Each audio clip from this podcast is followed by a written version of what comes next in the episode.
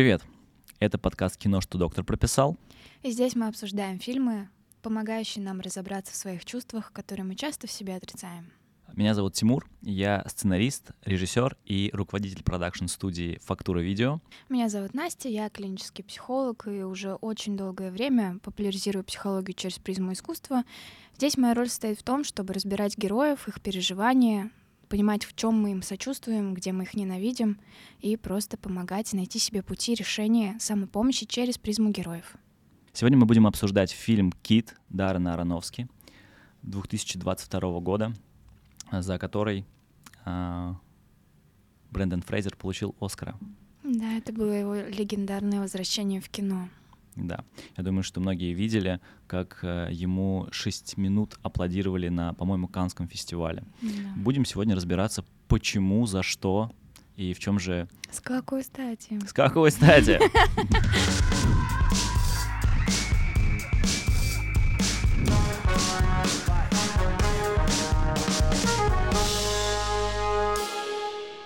Как тебе фильм? Первое ощущение после просмотра, наверное, я несколько раз останавливала воспроизведение для того, чтобы открыть окно и подышать просто. Я чувствовала такую затхлость, мне кажется, что везде воняет какими-то тухлыми бургерами, какой-то плесневой пиццей. И это состояние очень сильно передалось мне. Кстати, вот когда я первый раз посмотрела фильм, потом я вот отрывками еще посмотрела, я его не совсем поняла и не сочувствовала абсолютно героям, потому что была в состоянии в каком-то просто отрицания, гнева, ненависти ко всем. А потом, когда я впала в небольшую апатию полторы недели назад, я поняла, что каждый, кто смотрит, может перенести свое состояние внутреннее на то, что происходит в фильме, потому что иногда не обязательно находиться в замкнутом пространстве, чтобы ощущать то, что чувствует герой. Слушай, мне было даже отчасти уютно. Было так камерно, тепло. Любишь мрак, да? А, ну, иногда, а, особенно когда я сажусь смотреть именно такие фильмы, а, мне нужно выключить свет, попросить Алису включить ночник. Я смотрел фильм два раза, я дважды рыдал. Я не просто плакал, рыдал. Я не плакала. Вот такая я, мразь. Ну, во-первых, начнем с того, что очень легко, мне кажется, догадаться, что э, Кит — это наш главный герой. Он огромный, он такой же огромный, но Кит, если взять отдельно Кита, это такое существо настолько большое, что оно может навеивать страх, хотя на самом деле из себя ничего зловещего не представляет. А для меня кит — это такое огромное, большое, холодное животное, но почему-то очень печальное, будто одинокое.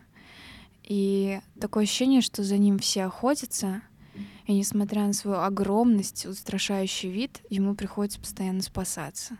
Вот такая вот у меня прошла ассоциация, и мне кажется, что почему, может быть, мы иногда не сопереживаем герою, потому что нам кажется, ты такой огромный, устрашающий, ты сам во всем виноват, и очень много надо смелости, эмпатии, терпения, чтобы увидеть вот эту вот какую-то нежную натуру. Да кому это надо иногда? У меня, кстати, есть вот то, о чем ты говоришь. А, у меня нет, мы уже поняли. Вот. Хочешь прикол? А, нет. Когда я, когда я смотрел а, второй раз уже с своей сестренкой, а, она мне говорит, как человека, который разбирается в кино, говорит, а ты заметил, что у него на спине, на футболке след от пота в форме плавника кита? Это подсказка для таких, как ты. Спасибо большое, что унижаешь меня уже на протяжении пяти минут. Я только начал. Мне очень приятно, но все впереди, сука. Ну, я тоже не заметил. Я тоже не заметил, да. Я думаю, что с психологической точки зрения этот фильм э, дихотомическое мышление показывает нам крайности, и он показывает нам всех героев, которые переживают какое-то состояние именно в крайностях. У всех у них есть какая-то своя вот эта вот история. Режиссер так сильно ее подсвечивает, э, чтобы мы прям четко ассоциировали это с собой. Дар Нароновский я обожаю. А, один из моих любимых режиссеров за его Давай тупо и грубо говорить, за его такую э, пессимистичность. И что мне очень нравится, когда ты подчеркиваешь про дихотомическое мышление, мне очень нравится это, потому что именно это я в нем вижу особенно. Он э, видит мир разделенным надвое, он максимально э, оттягивает эти две части этого мира в разные стороны, в две крайности, и показывает. У него даже в фильме «Реквием по, э, «Реквием по мечте» там используется хип-хоп монтаж, где он параллельно показывает э, похоть и любовь. Он разделяет экран просто на две части, делает сплит-скрин. На одной стороне показывает светлую сторону э, этой э, части э, любви, да, а на другой стороне показывает похоть, наркотическую зависимость, одержимость. И вот так вот играется с этим. Но беспощадно он, играется. Он это еще показывает в фильме Черный лебедь, например, потому да. что главная героиня страдает шизофренией, как потом выясняется. И это тоже две стороны добра и зла. И мне кажется, он этого придерживается. Он говорит много о религии, о ментальном здоровье, делит все на черно-белое, чтобы мы в конечном итоге поняли, что все не так однозначно, и все равно есть где-то какая-то середина.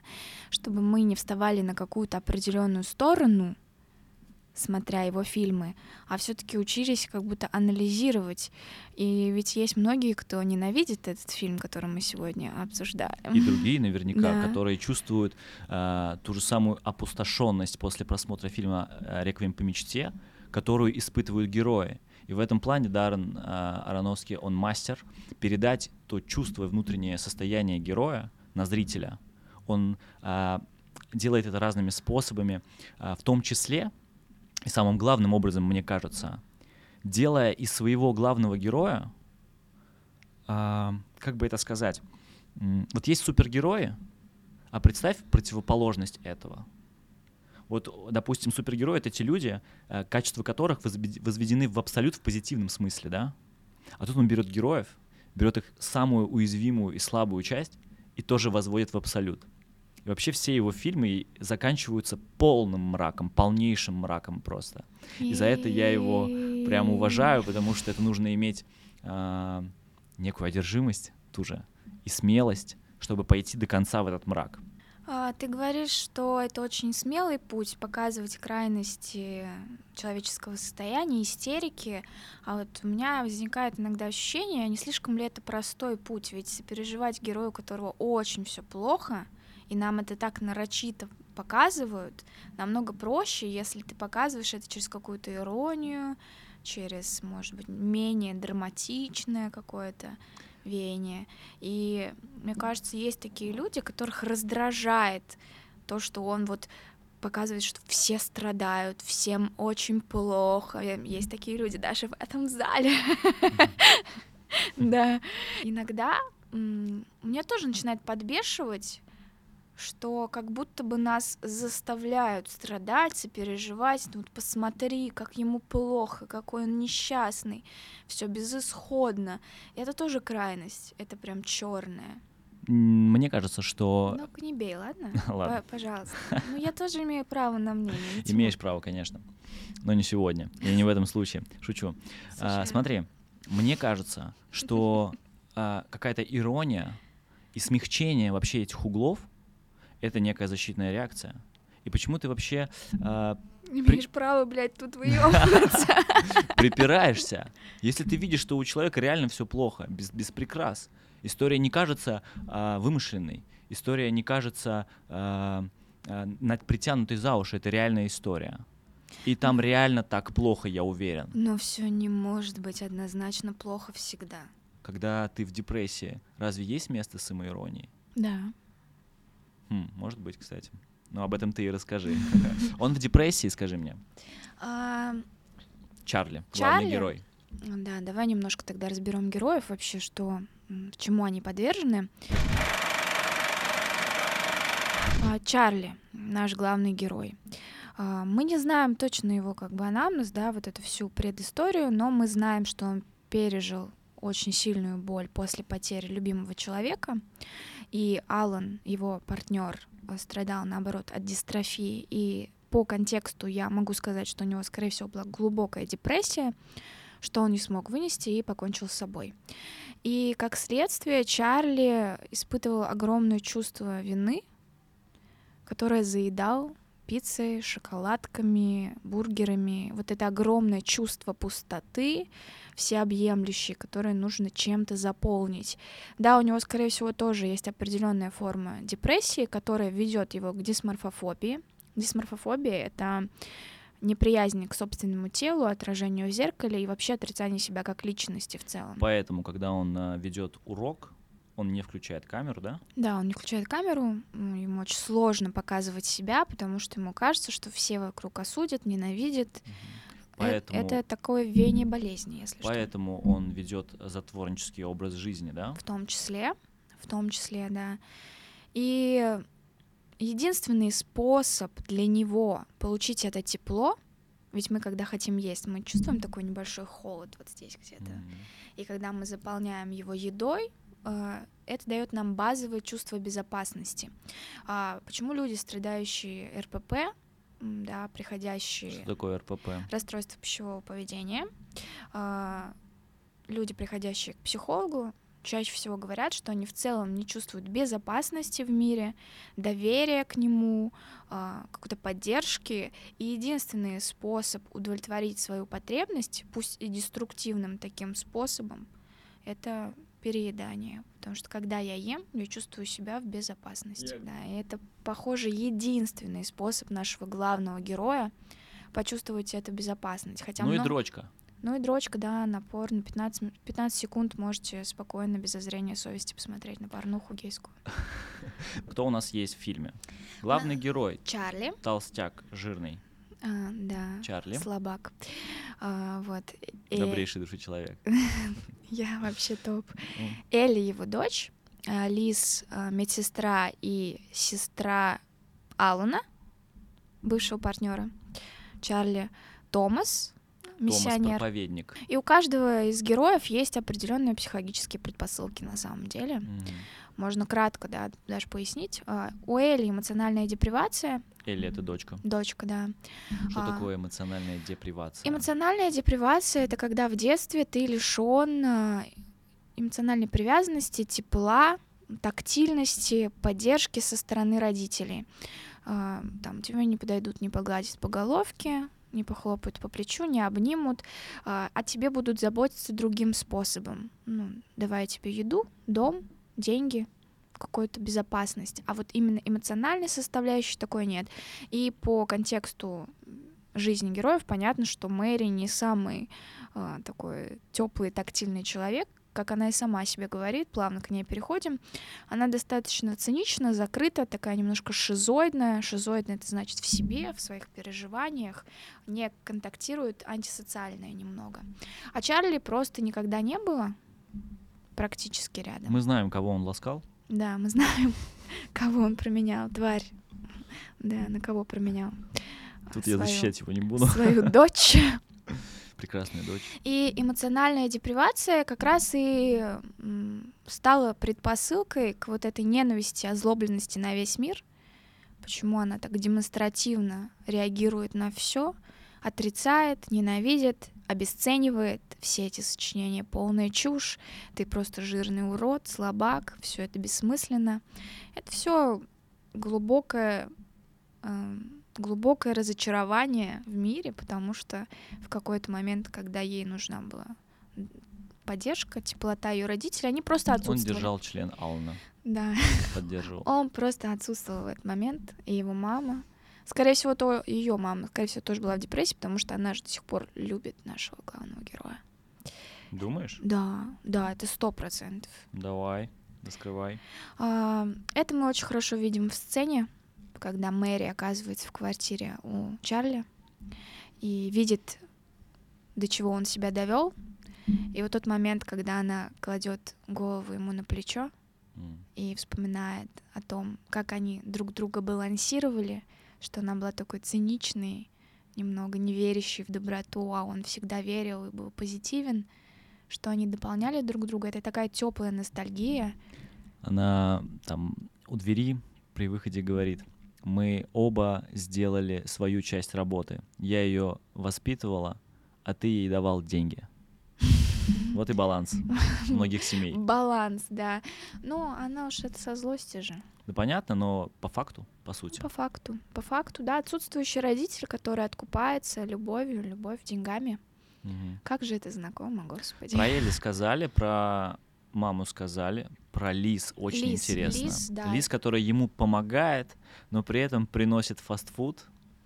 Лис — это классический синдром спасателя. А Я чувствую себя нужной в тот момент, когда я помогаю людям, зная там небольшую историю Лис, о том, что она в семье религиозный такой отшельник, не верит во все это и тоже не получает поддержку, признание своих родителей, своего близкого окружения, поэтому восполнить она это пытается заботой о других людях. Раньше она заботилась о своем брате, сейчас она переключилась на Чарли.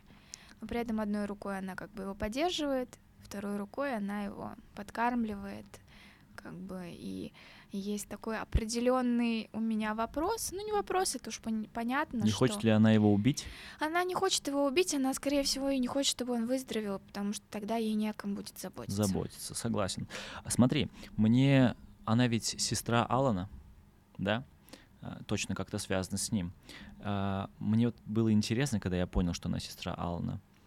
Вот действительно, не хочет ли она подсознательно нанести ему вред за то, что из-за него, ну, она так может видеть, из-за него, из-за Чарли, так или иначе, Алан был, погиб, умер. Мы можем об этом только догадываться, потому что Мгм. в фильме это прям не раскрывается, но я думаю, что есть определенная обида на Чарли и такое а, отомщение Кстати, легкое. по-моему, все-таки она не на него обижена за смерть Алана, а на отца, который прививал религию, да, Алану, на Бога даже она обижена. И вообще она в образе человека, которая э, разуверовалась, Разочаровалась. разочаровалась, да. И Томас, который а, был отвергнут своими родителями, а, был изгнан из дома за то, что он а, принимал наркотики.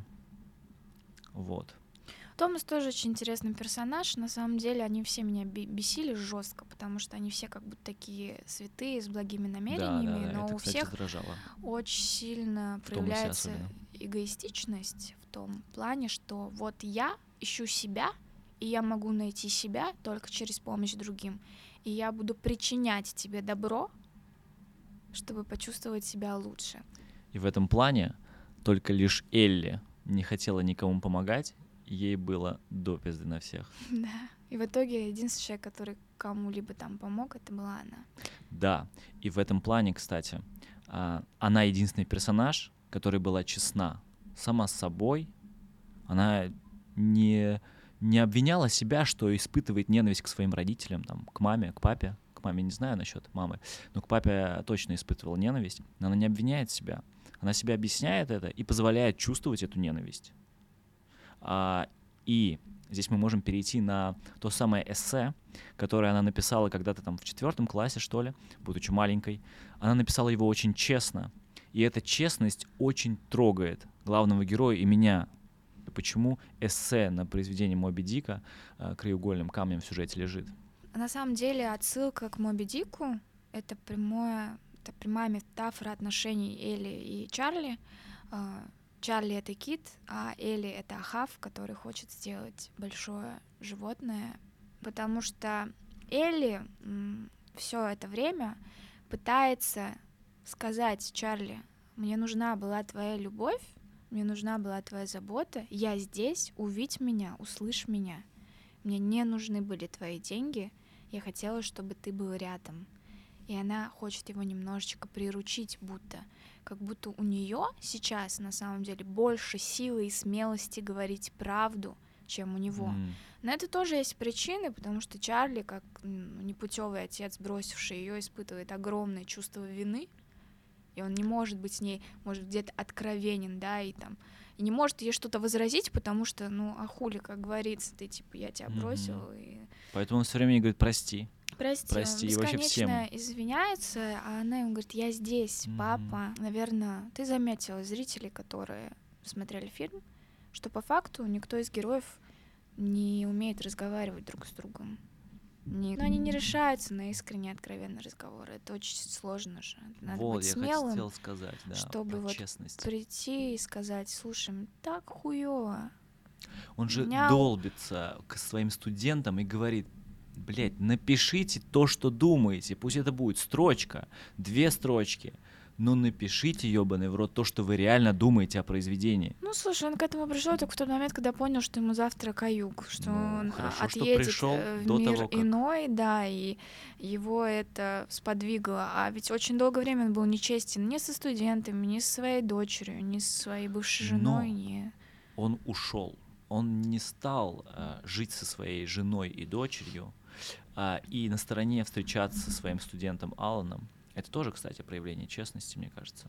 Да, Самим собой, да? думаю, да, но он не объяснил своей дочери, он не поговорил с ней. Да. Очень большая ошибка родителей думать, что дети тупые и ничего не понимают, что им не обязательно что-то объяснять.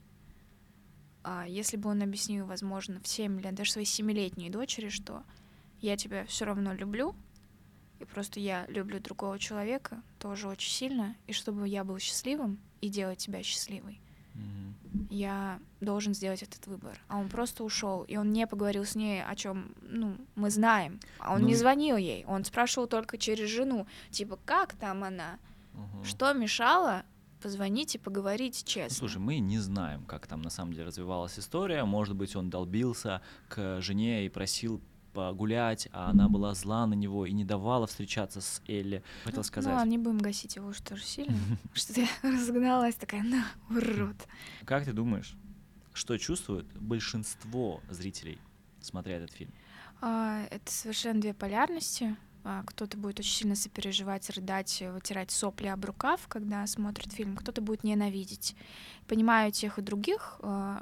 Фильм действительно дает нам возможность испытать этот катарсис и прорыдаться, да, вот эта вот возможность, когда мы не можем, как раз почему исцеление, что он нам помогает выразить эмоции в безопасном месте, дома, вот со светильником, там, да. А вторые, кто ненавидит, э, ну, мы же очень часто то, что не понимаем, не принимаем, любим отрицать, как будто этого не существует. И, например, мы не принимаем в себе слабость какую-то, значит, мы в других ее порицаем. Значит, чтобы- мы не честны с самим собой, отсюда и куча проблем. Ну, это тоже такая утопия. Ты так говоришь, вот как будто ебать такие просветленные, все могут быть всегда честными с самим Как раз таки собой. нет, не можем, и поэтому а, много проблем. Да, очень много с этим проблем, но я считаю, что зритель, который злится, он имеет на это полное право, который не плачет, которому вообще посрать на этого героя, что он там, кто думает, что он просто жирный, слабовольный. Да, понятно, я думала так, когда посмотрела первый раз, потом я поняла, что я себе не разрешаю какие-то штуки, там, не разрешаю быть слабой где-то, не разрешаю сопереживать, постоянно пытаюсь что-то вот строить. И я чуть лучше поняла.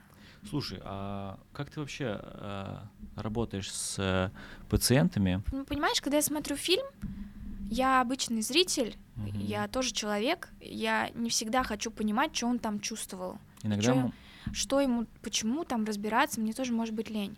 Когда это моя работа, да, тебе за это платят деньги. да, и ну, мне доверяют люди, они Мгм. приходят ко мне, естественно, я им и сопереживаю и все такое. Я сейчас смотрю «Клан Сопрано», и там как раз тот момент, где главный герой влюбился в своего психолога и прямо на сеансе решил ее поцеловать. Это нормальная, по-моему, тема, Ну, когда... это перенос называется. А, и она ему говорит, а, я нежная с вами, потому что вы мне платите. Ну, грубо говоря, она им так говорит. Конечно. Да, не потому что я хочу быть нежной, должна быть нежной, или такими должны, должны быть ваша жена и ваша мать, а потому что вы мне платите. При помощи каких приемов, как ты думаешь, Даррен вообще нас погружает в эту атмосферу? Расскажу, что я заметил, что увидел интересного. А, Во-первых, а, фильм снят по пьесе, а точнее по произведению. Потом это была пьеса, и потом уже эта история вышла, вошла в кино. А, Поэтому есть ощущение камерности. Поэтому у нас так мало локаций в фильме. Локация главного героя — его квартира, какая-то окраина, что говорит нам о затворническом образе жизни главного героя. И вообще то, что в фильме э, преимущественно только одна главная сцена, там его квартира, и мы из нее особо не выходим. Это также нас погружает в его среду обитания, в его быт и не выпускает нас оттуда. Э, камера двигается в квартире точно так же, как двигается сам персонаж, сам главный герой — никаких резких движений, все достаточно мертвое. Отсюда тоже возникает ощущение э, мертвости пространства.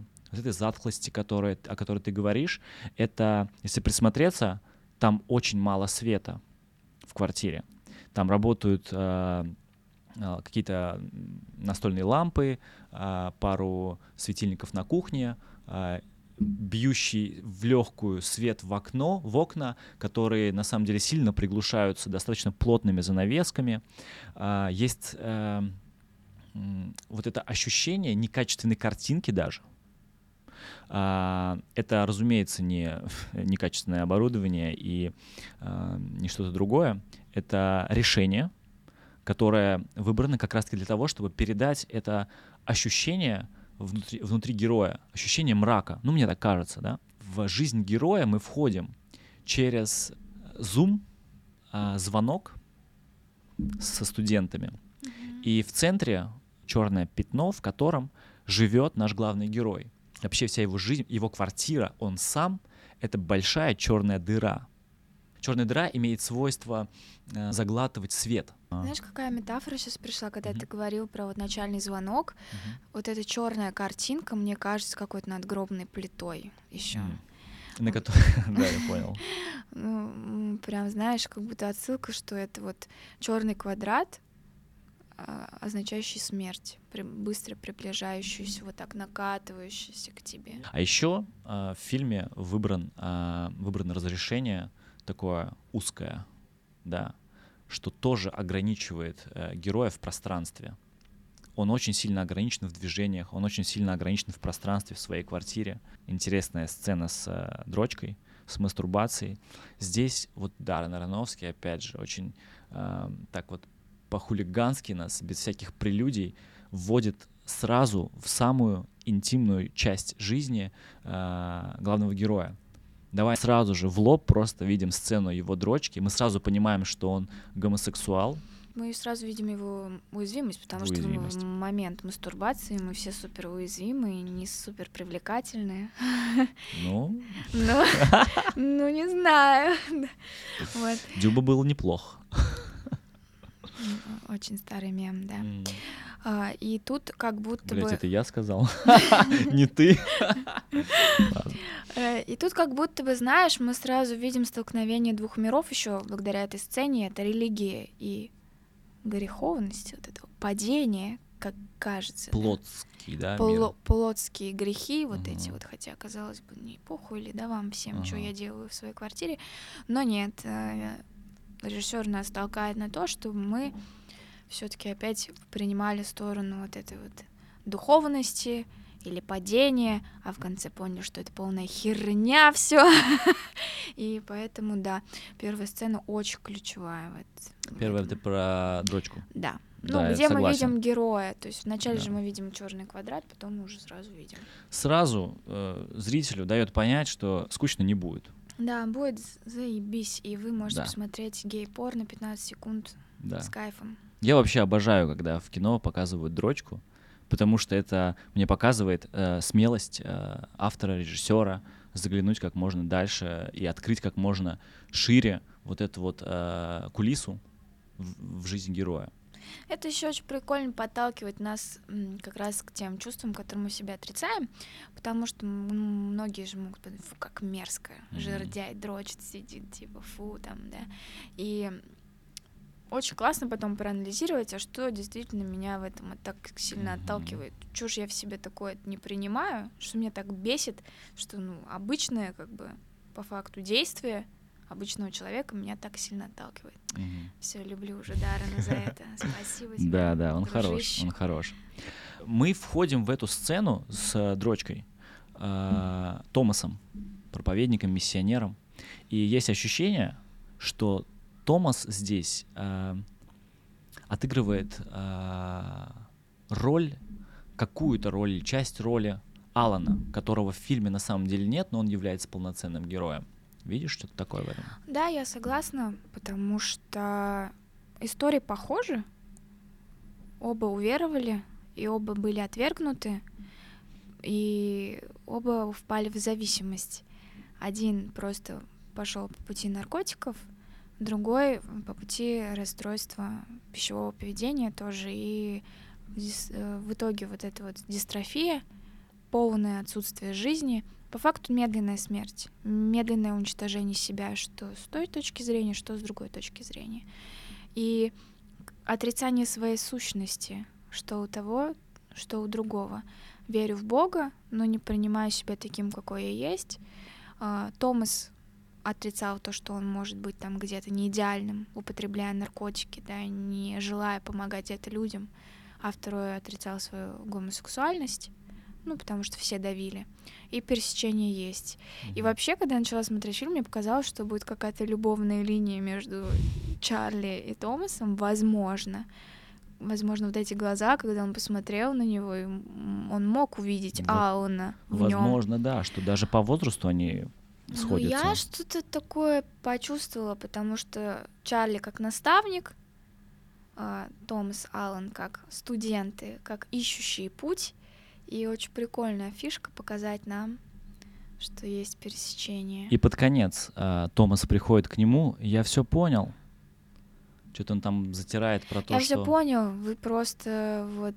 Согрешили? Согрешили, и вы не можете принять, да. что вы совершили ошибку. На что Чарли ему говорит, пошел бы ты нахуй. Да, иди да. нахуй, типа вообще кто-то такой, чтобы... И это самое первое проявление Разве... его честности. честности да, да. И э, что, да я такой, да отстаньте вы уже от меня наконец. Ну. Разве ну, согрешили ну... мы а, в том, что предались, предались там любви, получается? Да. да? Разве так? душераздирающая концовка. Мне очень нравится, когда а, такие сюжеты включают в себя очень маленькое, но очень достаточное количество фантастики. Здесь, когда э, Брэндон Фрейзер, да, Чарли, э, просит ее прочитать, дочку, дочку свою прочитать напоследок э, эссе, она, конечно, сначала припирается, но потом все-таки читает, и это позволяет ему встать на ноги, поднять свое бренное тело. Это титанический труд. Так же, как и титанический труд, признать, признаться себе, да, что он э, виноват перед ней, как бы он там не любил Алана. Признаться, что он не идеальный человек, и что самоуничтожением он искупления не добьется. Да, и он идет к ней, шагает, и опять же эта музыка, которая усиляет каждый его шаг, и потом ноги отрываются от пола, и он возносится к небесам. К чему бы это? Умер ли он, вопрос стоит или нет? Ну, Думаю, что не пусть стоит. оптимисты думают, что нет. Мне здесь больше внимания понравилось, да, мне больше, больше внимания я уделила Элли, потому что она там тоже показала свою ранимую все-таки прочитала. Прочитала, и она такая, папа, папа, пожалуйста. Ну, она же любила его на самом деле. Конечно. При всей конечно. своей вот этой броне. Угу. И здесь очень классно. Здесь ее арка раскрывается. Арка раскрывается, герой меняется. Да, до этого она сказала, типа, какого хрена я не да. буду способствовать твоей смерти, да, и толкать тебя, грубо говоря, провожать тебя в мир иной. Да, борись, борись, слабовольный, жирный чел. Но нет, если тебе это нужно, я прочитаю. Она Хорошо. впервые проявила там свои чувства. Это тоже показатель большой смелости. Да. Потому что проявлять чувства в целом это очень смело и арка, очень сложно. Арка Чарли очень наглядная. До этого он не смог встать и подойти к ней, она требовала. Здесь он смог это сделать. Арка э, Томаса понятная тоже а, из-за Элли, которая сняла и записала, по-моему, э, его на телефон, как когда он, он курит травку, курит да. травку, и отправила это там его наставнику духовному и родителям, и они приняли его обратно в дом, правду открыли о Томасе, и он получил прощение, но а при этом Арка он. Не, не изменился. Вот, кстати, Томас-то не изменился. Ну, молодой еще. Ну ладно. Молодой еще. Ему Но время. его приняли в дом, это отдельная история, спинов. А Лис, какая арка у Лис? Она говорит в конце очень важные слова, э, которые раскрывают ее арку, по моему мнению. Она понимает, что никого нельзя спасти. Мгм. Она же говорит, я уже поняла, кажется, что в этой жизни никого нельзя спасти. То, чем занимается Чарли на протяжении всего фильма, это хранит в порядке, в отличие от всего остального дома, в порядке и в чистоте комнату Алана, Ну, их То общую есть- спальню. общую спальню, да. Это же значит, что он пытается сохранить память о нем. Правильно ли это? Помогает ли это жить после потери близкого? Или нужно все-таки отпускать, закрывать? И память должна быть на нагробной плите? Никто не знает, как правильно. Возможно, это действительно его единственная опора, которая возвращает его просто к тем моментам, как это теплая, глубокая ностальгия, потому что мы видим, когда он подъезжает к этой комнате, открывает ее, он улыбается, он не грустит. Это то, что напоминает ему о том, что он не совсем плохой человек, о том, что он умел любить и был любимым, и он говорит о том, что я всегда был крупноват, но Алан любил меня, и я Мгм. любил его.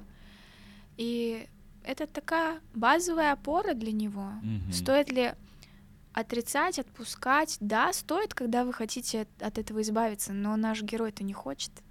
Он хочет жить в этом. Это его сознательный Но это выбор. ведь путь к той самой э, тяжести и бремени, которую он несет в себе. Ну, слушай, это его выбор. А, Как говорил мой Это преподаватель, Надо уважать чужой выбор. да, мой преподаватель, клинический психолог, говорил, человек имеет право как на жизнь, так и на смерть. М, круто. И если он выбрал такой путь для себя, хотя у него было очень много возможностей принять помощь, обратиться за помощью, он выбрал этот путь. Ну и удачи. И, конечно же, давай теперь ответим на вопрос. а С какой кс- стати эм, эм, аплодировали 6 минут Брэндону Фрейзеру? Да, очень интересная у него история, погрузилась вообще, очень сильно прониклась. После... Как он сыграл, скажи сначала. Гениально. Гениально. Но он играл глазами, он играл глазами, мы видели доброту в его глазах, М. сочувствие, сопереживание, он не был суперэмоциональным, там вообще мимика пра- практически не двигалась из-за всего вот этого грима и так далее. Многим кажется, что это лучшая роль в его жизни. Э, Ну, пока что. Думаю, что многие так говорят, потому что это возвращение из, Символичное возвращение. из ниоткуда, да. И Откуда, кстати, он вернулся? Давай расскажи. он вернулся из глубокой депрессии. А, Вообще история была такова. А, Он был женат, у него трое детей. Они развелись с женой, и жена обязала выплачивать его 900 тысяч долларов каждый месяц как алименты. В этот же момент с ним происходила такая история, что один какой-то известный продюсер или режиссер, я так и не поняла, сексуально домогался его, и он взял на себя смелость, придал это общественности, при этом его просто высмеяли и добавили в блэк-лист. И Справедливо, да? даже это не было концом этой эпичности. В этот момент у него умирает мама от рака, да, и наш Брэндон оказывается в долговых обязательствах, без работы, э, в горе потери, э, на дне, не понимая, как из этого выбраться. Но слава ТикТоку, спасибо интернету. И фильму, в котором он снялся в 2018 году, не под покровом ночи он называется, но как-то так, что-то триллерское, что-то детективное, по-моему, а, где его и заметил а, Даррен Аронофски. Вообще Даррен сначала а, долго мучился с кастингом на роль Чарли. Вот в 2018 году он его заметил, и все сложилось. Ну, мне кажется, что тут еще очень важно было вернуть ему репутацию, и здесь помогли его фанаты, потому что они даже организовали движение в поддержку Брэндона в ТикТоке. Брэндон? Э, Что-то Ну, что-то такое, да, я не помню дословно. А, Они брали интервью. В ТикТоке какая-то девочка брала у Брэндона интервью и сказала, что мы вас все очень сильно любим. Он сильно плакал во время этого интервью, и было много слов поддержки. И, видимо, может быть, режиссер, я не знаю, как там было, но все равно, что репутационная вот эта штука играет. а, что когда видят режиссеры, продюсеры, что зрители хотят возвращения, зрители любят, зрители пойдут на этот продукт. Возможно, это тоже ему помогло, и вообще благодарна этим людям, которые так сильно его поддержали, потому что когда ты на дне, это очень, очень сложно просить Хорошо, помощи. ты сказала, зритель решает, особенно в индустрии там, это действительно так. Зритель решает. Конечно, ну, его отменили, а зрители его вернули по факту. Зритель решает, власть народа, демократия. Все, мы иноагенты. История Брэндона, его камбэка, это история про «Надежда есть». И обратная сторона, да, та крайность, та противоположная история выхода из депрессии на экране. Да. Было ли у тебя, была ли у тебя депрессия, РПП? А, Фильм напомнил мне времени, когда я страдала расстройством пищевого поведения, но оно у меня было немножко в другую сторону. Я, наоборот, худела, ничего не ела. За короткий срок похудела на 9 килограмм. а, Получила всевозможные расстройства желудка и так далее. И Ты нравилась себе, когда у тебя было минус 9 килограмм? очень нравилось. Я очень была красивой, худой, Хочешь вернуться? здоровым способом. Но то, насколько мне было больно от этого, не сравнится с этими 9 килограммами, конечно. Каждый день просыпаешься и думаешь о том, чтобы съесть, считаешь калории, как бы не переесть. А, Я голодала, могла по несколько дней голодать, не есть, просто пить воду. Это было ужасно, отвратительно. И вот эта вот сцена с шоколадкой, когда ты смотришь на нее, у тебя трясутся руки, и ты думаешь, есть или не есть, но ты очень хочешь но не можешь себе позволить, потому что тебя такое чувство вины потом сожрет за эту шоколадку. И ты вот так ее откладываешь в ящик, а иногда берешь и переедаешь настолько, съедаешь столько, сколько могла бы съесть за неделю. И это отвратительное чувство, с которыми очень многие, к сожалению, сейчас борются. Как справляться? А, Идти к специалисту, конечно же. Если вы чувствуете, что это уже в каждом дне вашей жизни заполняет все ваши будни, это действительно расстройство. Я бы- Давай э, э, пом- а, подметим, под- подчеркнем, что именно должно, э, что является признаком, да, того, что действительно уже пора идти к Мгм. врачу. Ну, съел шоколадку. Не хотел, понимаешь, что, блин, не надо было, но, допустим, съел. Ну ладно, немножко подумал о том, что схулиганил и отпустила. Надо Отпустила. идти. Если отпустила, все ок, с тобой все в порядке. Значит, ты съешь ее завтра, спокойно, не будешь испытывать чувство вины. Есть несколько признаков, когда вы понимаете, что каждый день выбор еды для вас становится одним из ключевых вообще значений достижения дня, когда вы высчитываете калории и потом чувствуете вину за то, что вы съели, переели, а, когда вы засыпаете с мыслью о том, что вы будете есть завтра, а, когда вы, например, куда-то не идете там специально, там, потому что там будет еда, и вы не готовы есть, если у вас в другую сторону, когда у вас начинаются уже физиологические признаки, вы либо очень сильно полнеете, либо очень сильно худеете, и какие-то начинаются проблемы именно с пищеварительной системой, стоит обратить на это внимание. А, Так быть не должно. Мы Вы еди- не должны страдать. вы не должны страдать от этого, да. Вы должны есть комфортную для себя еду. Даже если вы любите вредную еду, это ок. Просто вы не должны потом себя винить за то, что вы ее съели, бесконечно винить, ходить в туалет и, извините, выбрасывать эту еду обратно. Или наоборот голодать, потому что какой-то мальчик сказал, что ты толстая мразь, и я не хочу с тобой встречаться. Вот. Прости, кстати, я не хотел так сказать. Нет, не прощу никогда. Есть многие люди, которые сейчас начитались контента в соцсетях, это очень много, типа РПП, РПП. А, не всем надо, вы просто понаблюдайте за собой. Если вы, например, ну там переели какой-то вечер и такие, ну что-то я реально переела, ну, ну, я там, ну, не надо было это, и завтра вы об этом забыли, и уже к этому не возвращайтесь, это не РПП. Мгм. Это просто бывает. Но когда уже перманентно все ваши мысли об этом, то стоит задуматься и обратиться за помощью. Мгм. А была ли депрессия у Чарли? Я думаю, это смежно. Да? Все-таки была, скорее Мгм. всего, в какой-то, в какой-то степени. Не берусь точно говорить, ставить диагноз. Во-первых, я не могу его ставить. Хочет ли человек в депрессии сделать что-то хорошее напоследок? Почему бы и нет? Тогда сделайте, все, кто в депрессии, сделайте что-нибудь хорошее. Поставьте лайк, напишите комментарий, поддержите нас. Надеюсь, вам а, понравилось что-то из этого. А, может быть, где-то мы ушли в какую-то степь не ту. А, напишите об этом нам тоже. Мы будем делать подкаст лучше. Обещаю. обещаю. Ну, это не точно. Это Но не точно. мы постараемся. Но мы постараемся, да. Если вы нам поможете, будет это быстрее Да. и эффективнее. Я придумал конкурс. Да? Да, Такой ты прямо сейчас, это затейник. правда. А, напишите в комментариях свое самое честное отношение к этому фильму. Мы выберем и выберем самое честное, да, самое искреннее на наш взгляд, и подарим а, наверняка постер. Я думаю, что мы будем дарить постеры к фильмам, может быть, к этим, которые обсуждаем, может быть, к другим каким-то фильмам. Будем дарить постеры большие, С красивые, кайфом. как у нас там а, на фоне. Постер Twin Peaks, например. Алина выиграет, потому что она напишет просто, что фильм говно. Все, всем пока. Алина Калимулина, запомните, она точно не выиграет. Это продюсер нашего подкаста. Да. Мне кажется, есть много что еще обсудить. Куча разных фильмов. Да.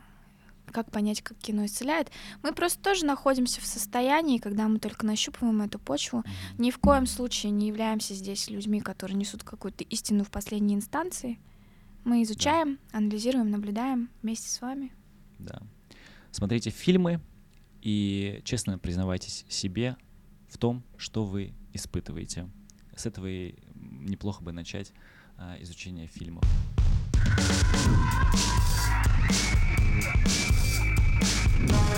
Bye.